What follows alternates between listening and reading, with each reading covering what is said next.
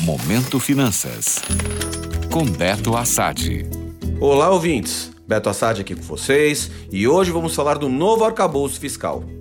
Apresentado algumas semanas pelo governo, maiores detalhes do plano foram divulgados na última terça, quando ele foi enviado ao Congresso para apreciação. E parece que o mercado financeiro não gostou muito dos detalhes deste plano, principalmente no que diz respeito aos gastos. Como visto anteriormente, o texto da nova regra fiscal define um piso de 75 bilhões de reais de investimentos anuais, com um controle de crescimento real das despesas públicas entre 0,6% e 2,5%. Segundo o governo, este intervalo serve para evitar gastos excessivos em momento de maior crescimento econômico. Por outro lado, impede a paralisação do setor público quando há desaceleração da economia. Até aí, nenhuma novidade. O problema veio em três exceções ao limite de gastos colocados no texto, o que pegou muita gente de surpresa.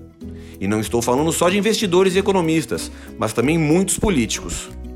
Entre algumas das exceções, podemos citar as despesas com aumento de capital para empresas estatais, despesas com créditos extraordinários, gastos com pagamento de precatórios e até despesas relativas a doações para mudanças climáticas. Enfim, foram vários pontos que deixaram uma brecha para os gastos crescerem acima do teto estabelecido pelo governo. Claro que o texto ainda vai ser votado e pode sofrer alterações, mas a grande quantidade de exceções à regra, além de contar com um cenário muito otimista em termos de arrecadação para conseguir alcançar as metas, acabou desagradando bastante o mercado financeiro.